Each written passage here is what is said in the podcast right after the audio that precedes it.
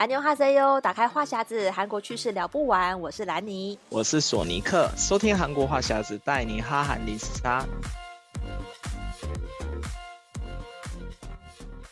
安妞哈塞哟，欢迎收听这一期的韩国话匣子。今天呢，我们要跟大家聊一下哦，因为呃，其实最近索尼克也知道，就最近台湾有一个很大的这个讨论的话题，嗯、就是关于婚宴的这个流水席，还有。饭店的这个这个这个新闻，其实这个是主要是来自一个爆料公司的贴文啦，然后几乎呢每天都有更新的版本，嗯、就是呃，他原本是一对即将要步入礼堂的男女，然后他们在讨论宴客地点，就是男方家想要办流水席，嗯、女生想要办在饭店，然后就网络上出现的两、嗯、两派，就是到底要支持谁的这个这个讨论，然后我就想到说，其实。嗯对，我跟索尼克在韩国，我们也吃过几场喜酒，所以就想跟大家聊一下说，说其实呃，像韩国跟台湾的这个婚宴文化是有一些不一样的。像索尼克，你吃过几次？你印象深刻是韩国的喜宴的话，大概是哪哪些？韩国也有流水席这样子的文化吗？嗯，因为韩国的话基本上没有吃流水席，他们大概都会有的。我之前有去过这种办在教堂的，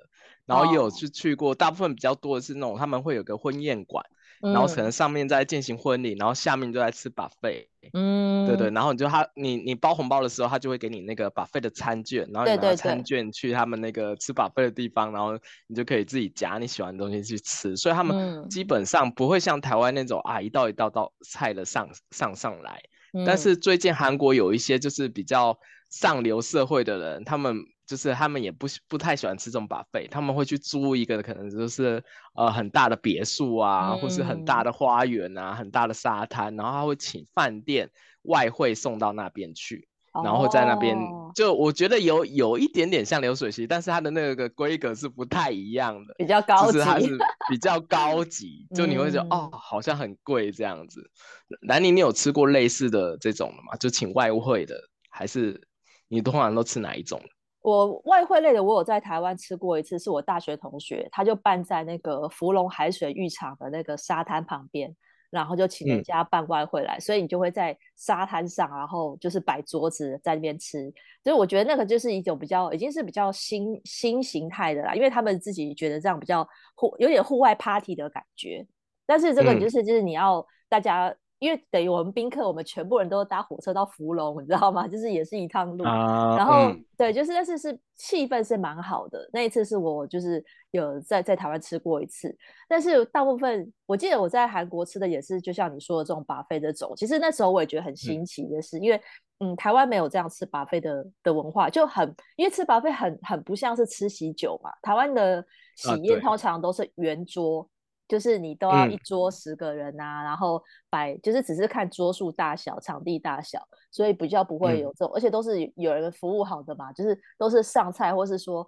他已经帮你分菜好的人是一盘一盘的，所以、嗯、呃，像流水席我也有吃过，我是觉得台湾的这种。婚宴大家都还还算是吃的蛮澎湃的，以至于我吃到那个韩国 buffet，我会觉得说好像没有那么澎湃的感觉，就你吃不到龙虾、鲍鱼这些东西啊。对，但那里那也是看菜色，有些比较高级的他们会选比较高级，还是会有一些龙虾、鲍鱼之类的。对，那要看新人自己选的菜色，因为我像我朋友之前结婚啊，然后他也是会先去试菜。他会跟你讲说啊，你你有什么东西？假如说你这个这个这次有鲍鱼的话，那你的那个那个那个价价格就会往上，对对。他会说啊，这是多少钱的套餐是这样的，会出几道菜，然后让你去试吃味道。所以很多人新人在结结婚之前，他们会先去就是看一下说，哎，这个婚宴中心有提供哪些菜色，然后实际去吃一下，说，哎，好，到底好不好吃，再决定要不要在那边办。对，会比较特别，因为韩台湾的话，基本上没有在试吃菜色吧？有有有，也可以有吗？我有朋友也是，他会去试吃，但是嗯，我发现，我觉得可能我觉得高级的菜跟韩国人认知不太一样，因为我知道韩国人会觉得生鱼片是比较高级的，嗯、所以他的那个菜色里面就会有一排是那个生鱼片，然后是、嗯、或是那种就是好像寿司类的放在那边，然后对我来讲，我都觉得这个看起来就就还好啊，就是我可能要看到龙虾。嗯鲍鱼鸡汤这种，我觉得这在台湾的喜宴就是这是最受欢迎的几道，啊、所以我觉得可能大家的对于高级的、嗯、高级食材的定义可能会觉得不太一样吧，对吧、啊？只是我就觉得说，因为嗯，毕竟在韩国，就是我们就就会聊到说，因为台湾的这个喜宴是，你说菜色其实是是算是他的那个一桌多少钱去比较出来的嘛。嗯、如果你一桌是两万块的菜色，跟一桌一万的就会有差。可是，在韩国的话，我就很好奇，比如说他们的场地，比如他呃新人就是包下在这边宴客，他、嗯、给的钱其实就是其实菜色是蛮多的，可是宾客付的那个。红包的钱好像没有台湾的多，所以我就想说，就是这个就有点差异。因为比如说台湾如果一桌两万好，菜色很好，可是宾客你至少一个人头就要包两千以上，那一桌他才会打平。哦、可是我发现台湾呃韩国人的那个。礼金收的好像不是很多，对不对？对对对，因为韩国的话，他会先看你那个新人跟你自己的关系熟不熟，会不会常常见面。嗯，因为很多我常常被炸的是因为我们公司同事有人结婚，对对，然后就去了以后，然后因为我其实以前包的价价码都是十万韩币，大概是两。诶，两千五百块台币左右。嗯嗯。然后我我有时候包的时候，然后我同事就说：“哎，你包那么多吗？”因为我们都通常去之前，我都先问同事：“哎，大概要包多少？”那行情，然后这样看一下。对对对。然后就有同事跟我讲说：“啊，一般韩国人那如果我是只是一般同事，要是不同部门，就是你的工作不会交叠到，嗯、就是你不会有什么工作要跟他一。”一起做的话，那通常三万就可以打底，三万就可以。三万的话，大概才不到一千块台币吧，很少、欸，几百块台币。那我就想说，什么三万可以吗？然后他就说，就是三万或五万。五万的话，就是五万也不多啊。工作上会有交集处的时候，你包五万，就大概一千两一千多两百多块吧。哦，一千两百多块。嗯、对，然后就是大概就这样就好了。然后如果你包十万，人家会觉得啊，你还蛮还不错，蛮大手笔。但老板的话是另外，老板的话也通常会包更多。嗯、对，所以我那时候后来算算，哎，其实我们台湾包的那个红包算是还蛮大方。对啊，因为你要算那个台台湾跟韩国的收入来比的话，你如果在韩国包十万，感觉在感觉也只是除以二，没有没有那么多啊，就是不是说你在。呃，韩国包十万两千多，这跟台湾的两千多是可以平比的。因为在台湾的话，呃，每年也是因为那个物价，我觉得每次包红包的价嘛，都是一个谜，就是大家包之前都要先上网 Google 说，哎、嗯，今年的行情是多少？有没有啊？每年会变动吗？因为 通膨啊，就是会觉得说会，就是应该好像要多包一点。然后我有些人会列出嘛，比如说不去要包多少，那去了包多少？那、嗯、呃，如果有带携伴的话，要包多少？它其实。呃，台湾就是有一个，他是希望可以包到双数嘛，比如说两千二，就不会包两千，会包两千二或两千六。那两千六再上去可能就是三千六哦，就是它的那个倍数。嗯、那三千六上去呢，可能是六千六，就是看你那个交情。嗯、然后有些人说，呃，台语好像叫什么杯堆还是什么，反正就是你要回复，比如说对方包给我两千二，那我下一次就要回他要高一阶。就是看对方包给你多少，嗯、很多人要留那个礼金簿嘛，啊、就要看说，哎，他当初包给我多少，那我现在包回给他，要再加一阶上去。就台湾有一些习俗是这样，嗯、那长辈的话可能就包的更多，但是最一般的行情，我觉得一个人去吃可能至少要一千八或两千二台币吧。那你如果在韩国，嗯、你包十万是你一个人去吧？应该没有携伴吧？一个人一个人都是一个人去的。哦，对，然后但是我后来发，因为我上最近吃了一次，也是同事的喜酒，嗯，然后他那时候去的时候，因为我 Corona 时期嘛，所以我就没有在那边吃 buffet，哦，然后他一一般都是韩国你叫。缴红包的时候，他会问你说：“哎、欸，你几个人要用餐？”他会给你餐券嘛。然后那时候我跟他讲说：“哎、嗯欸，那我不我不用餐了，不用给我餐券。”然后他就说：“哦、啊，那你不用餐的话，他另外给你一个礼盒，人生礼盒这样子。”哦，真的？哎、欸，不错哎。对对对，他会换一下。然后假如你有用餐的话，就给你餐券。那假如说你你不用餐的话，就给你人生礼盒这样。哎，可是所以我还觉得还蛮奇特的，嗯。那那韩国有有给喜饼吗？韩国的喜饼，哎，我好像没有拿过喜饼，是没有，大部分都没有。对对对，因为我是吃男生的喜酒，所以我是完全没有看到任何的这种。然后我就想说，是不是这个是好像也是只有台湾的，还是华人的习俗，就是有分女方亲友会会拿到喜饼？因为我在韩国也的确是没有看到，就是这这些这个这个饼类，这这个习俗应该是。那你还拿到、欸？但是我有吃过一次，我，我有一次吃过是那个新新郎新娘最后会准备小礼物哦，婚礼小物，婚礼小物那 OK，对对对对对，就让你走的时候带走。对对对，嗯、那个那个韩国也有，就是吃吃完饭以后走的时候，他就哎准备一个东西给你带走，这样，但那就很小。对对对对，对啊、因为我是不像台湾那么多。因为其实台台湾的婚礼还就是蛮多花样的，要么就是那种新人要自己唱歌啊，嗯、然后会送礼物啊。啊像像我姐姐结婚的时候，我妈还办抽奖。就是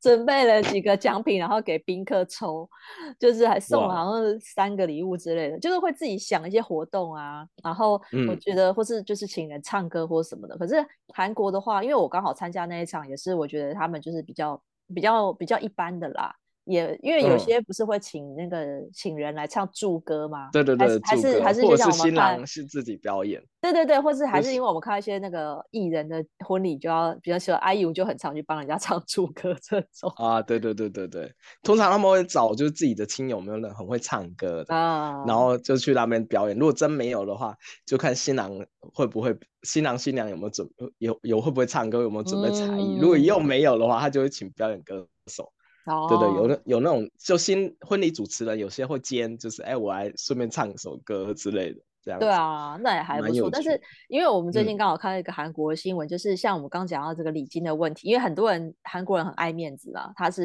都是会广广、嗯、发喜帖给同事，希望大家来。可是韩国最近有个上班族呢，他就是他在结婚前四个礼拜进去那一家呃去了一家公司上班。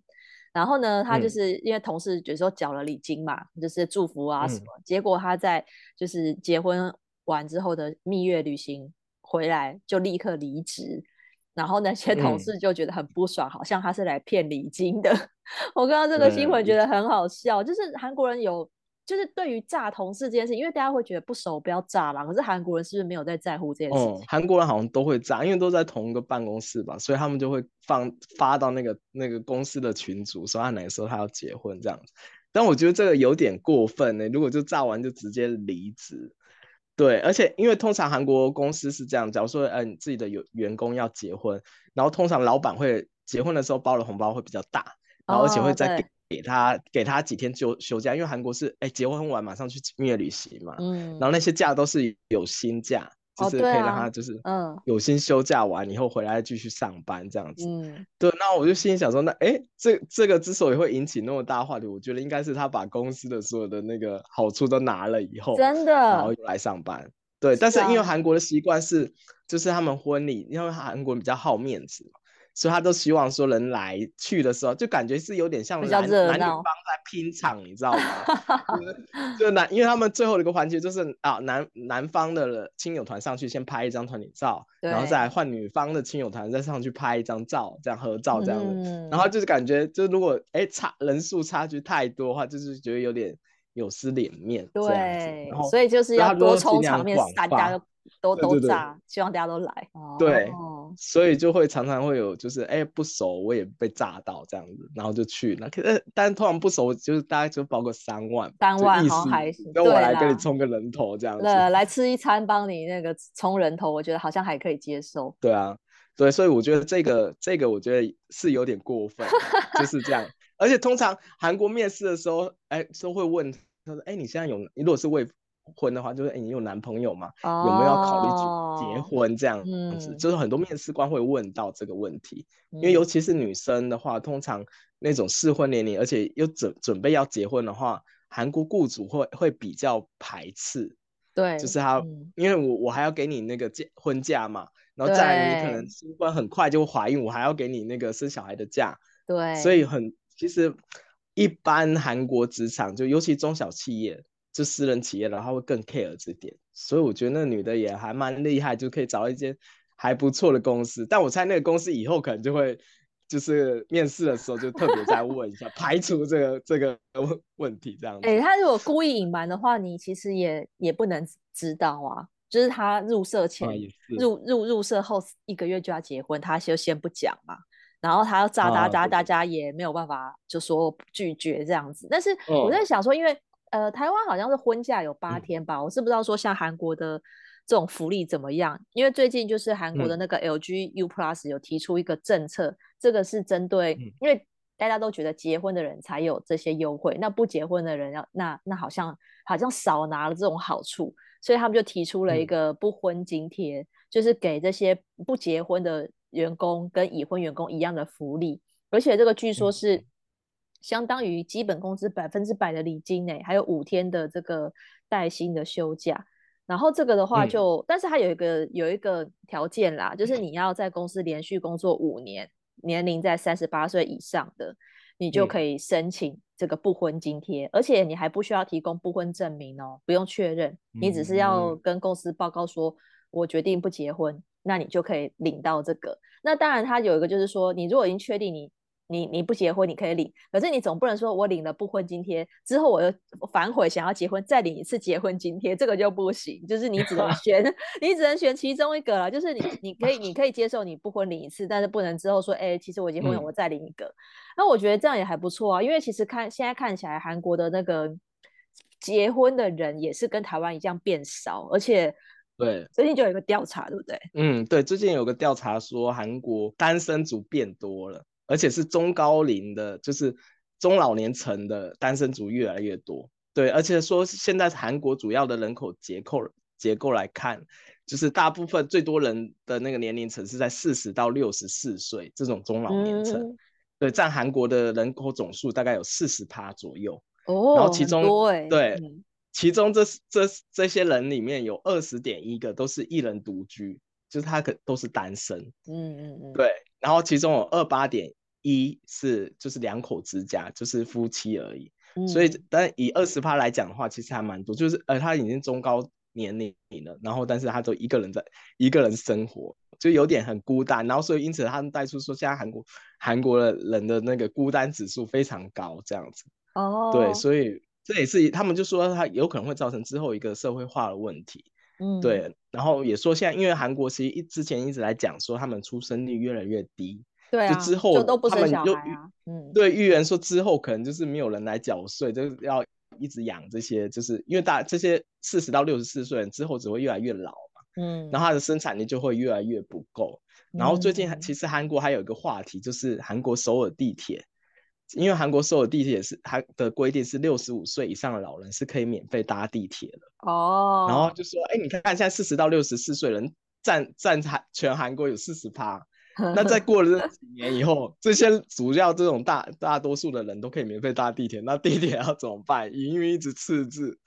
在韩国，所以韩国所有的营运一直在赤字，所以之前一直在讨论说要不要废除这个老年人免费搭地铁的福利啊，对，所以这。台湾也是啊，台湾就是六十五岁以上那个悠游卡，它会变成是一个点数，就好像一个月给你四百八十点吧，嗯、就是你可以扣那个点数搭车。但是像我爸爸就说他，他、嗯、他都他都用不完啊，就是那个点数都一、哦、都都用不完。可是他他们当初那个点数是希望老人家可以愿意出门，不要都待在家里，哦、所以用那个免费点数是鼓励他们出门，而不是说。但你们发现韩韩国的老人很爱出门。韩国的老人非常爱出门，对，这韩国的现象就不一样。韩国人，对，韩国老人都还会搭搭那个地铁去爬山啊什么的，就很常出门。对对对，对，所以他们占的那个交通资源其实还蛮多的。所以当然就是因为这个，然后在最近也掀起了一阵话题，这样子，哦，还蛮特别的。对啦，可是假设就是这些人，对对对，比如说他他单身，也有可能他是没结婚的，也有可能他是比如说离婚的，或者是离婚，或是或是就是丧偶的。其实这个也里面的可能原因也不太清楚啦。但是如果说单身人口变多，的确会是一个，就就像就像台湾一样，现在也是单身人口越来越多。嗯、因为像这个调查，就是说像刚才那个调查是说这个单身人口嘛。那另外也有一个调查是说，就是韩国有将近一半的人觉得不结婚也可以，就是结婚已经不是必要选项了。我觉得这个对韩国就是呃，韩国人以前也是蛮传统的吧，会觉得就是要结婚，对，一定要就是到什么年纪就要结婚这样子。对，对那现在现在现在就是很多人、嗯、呃，你就也跟台湾一样，就是你如果觉得不生小孩，那就不用结婚啊。就是如果只是交往，好像。没有一定要结婚，而且结婚你可能还要买房子，要要找找什么东西，就是会会负担会加重啦。所以我觉得这个是蛮一个国际的现象，就是大家现在结婚率越来越低，就是因为不想要承担那个负担。哦、呃，因为韩国之之前也有为这个原因特别做调查，就是、嗯、是有百分之二十八点七人都是因为是大环境没有结婚的基金，然后有第二名是因为说因为工作不稳定。所以所以就没有考虑到结婚这样子。就其实还，嗯、我觉得这这个其实应该不止韩国，其实我觉得全世界各地应该都都是大概这这几个原因。是啊，差不多，就所以很多都要提出一些优惠嘛，就是。都是奖奖励你结婚，奖励你生小孩。可是大家都觉得你，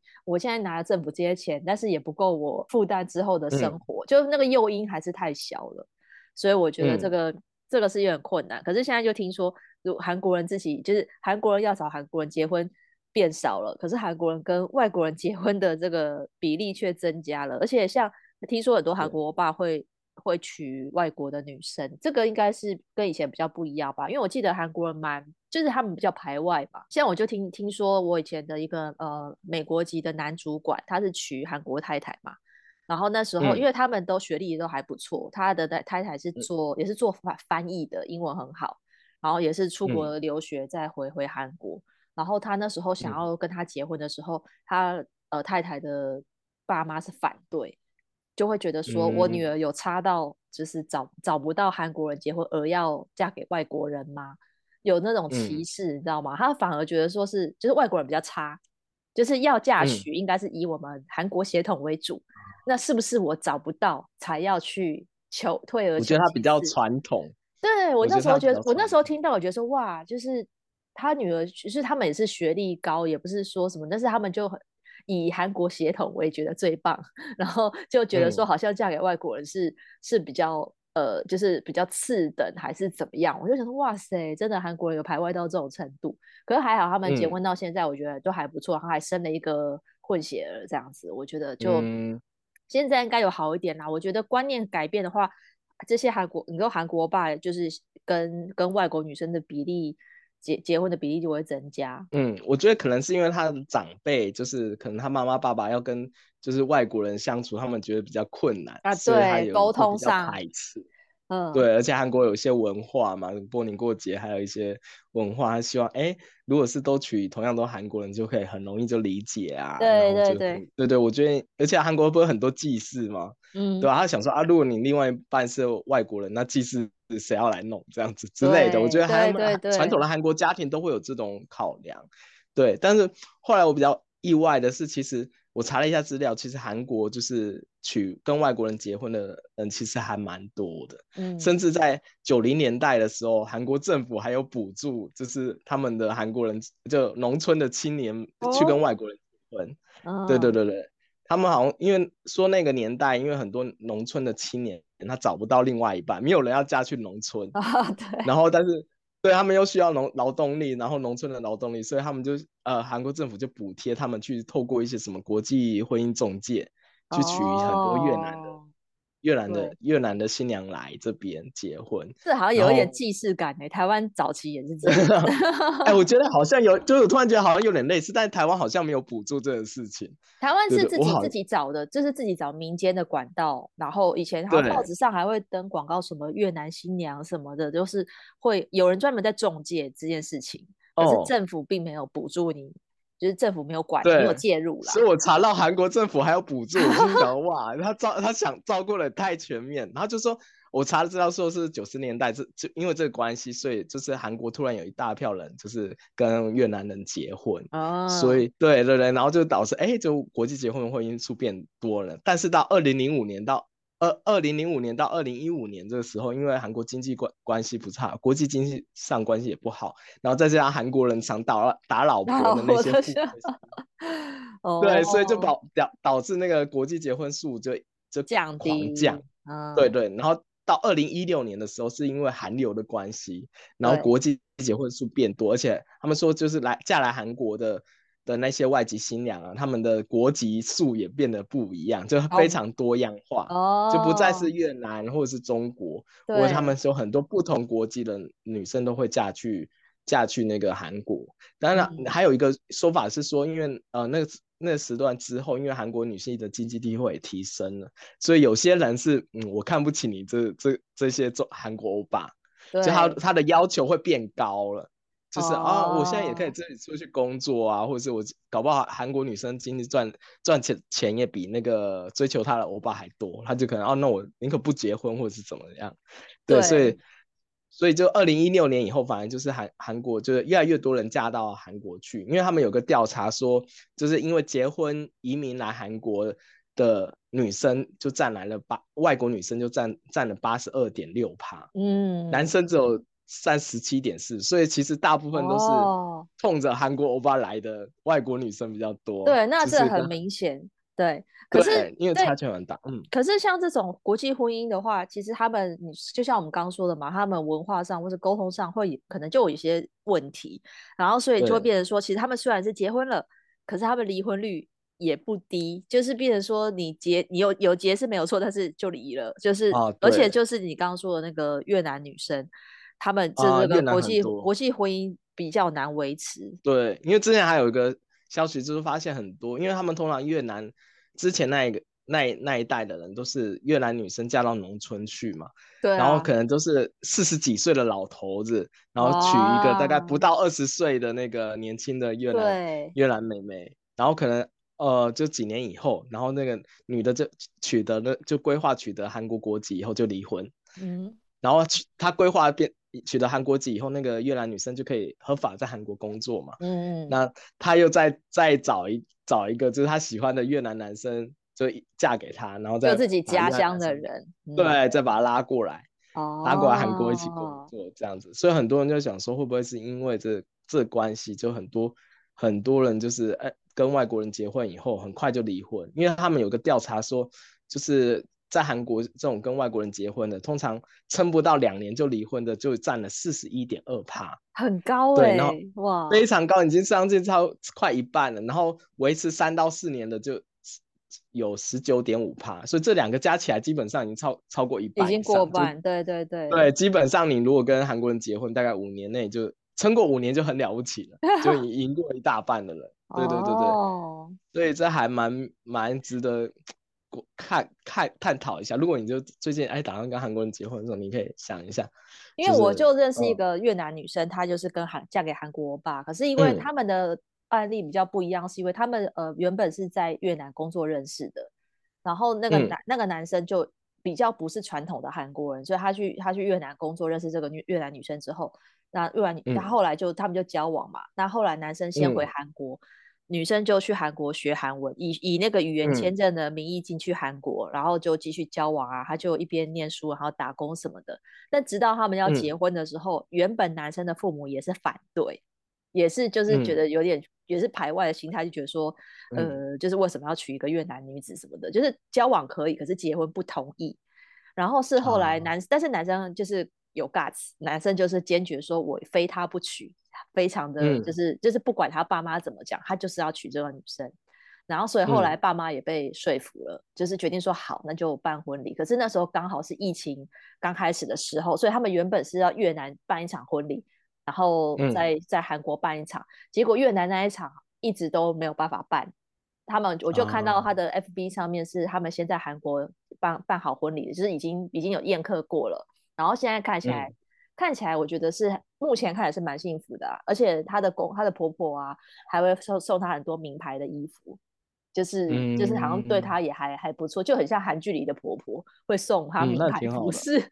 对，所以然后她的公公现在以前是不回，对她已读不回的，因为那个女生有会韩文了嘛，她、嗯、用韩文跟那个公公问候，以前都已读不回，后来也开始会回了。他就觉得这是一个很大的突破，对，嗯、所以我，我我是觉得蛮辛苦的啊，因为他等于从越南一个人嫁来这里，嗯，然后就是要适应这边的文化。那好险是这个韩国男生还蛮有 guts 的，我觉得他算是目前幸福啦。嗯、我们我我是希望他可以撑过五年，因为他现在大概结婚两年吧，嗯、对，所以我觉得这个就希望是可以。因为我觉得很多韩国传统的家庭是因为之前。之前越南很多女生就有这些事件，以后她会对越南的女生嫁来韩国这件事情。有可能，对，如果她爸妈那一辈的话，可能就会有这种感觉，就是你是不是又要来骗骗这个签证的？对啊，有房。我就觉得，其实有些韩国的那些婆婆啊，就是那那种长辈，我是觉得他们到底是不知道为什么就会有自自己的有个优越感。对啊，就是韩国人的优越感，对不对？我就觉得哇，就就觉得很莫名其妙，因为。有些其实说实在不止越南，有的时候我听到有些台湾要嫁嫁嫁去韩国这边做韩国人妻的人，他们会就是说啊，婆婆好像就觉得说哦，你是为了国籍，或是你为了留在韩国来来才才跟我儿子结婚，嗯、是你图我儿子什么？对啊，之类的那种心态，我就心里想说，哇，哪里来的自信？就是 我有时候会无法理解。但他们就韩，就我看很多很普遍的那种，就是韩国那些婆婆婆婆啊，他们都会对自己的那种媳妇，就如果是外籍媳妇，就会有一点贬低的那种感觉。嗯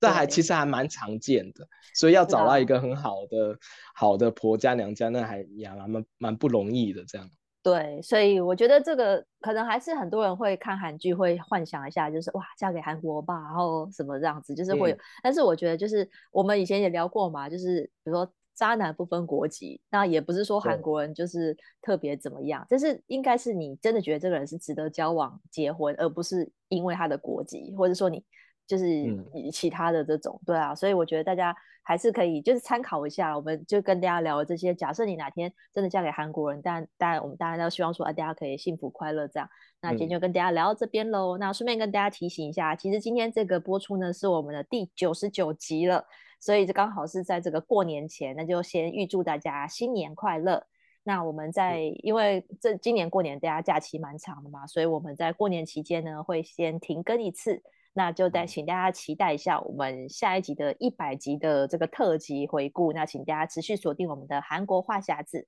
那想要加入我们社团呢，可以在脸书搜寻韩国话匣子。想要追踪我的粉砖，可以 follow 我的 Hello Lenny 兰妮小姐，还有索尼克的玩转韩国。那我们下礼拜再见喽，拜拜。嗯，拜拜。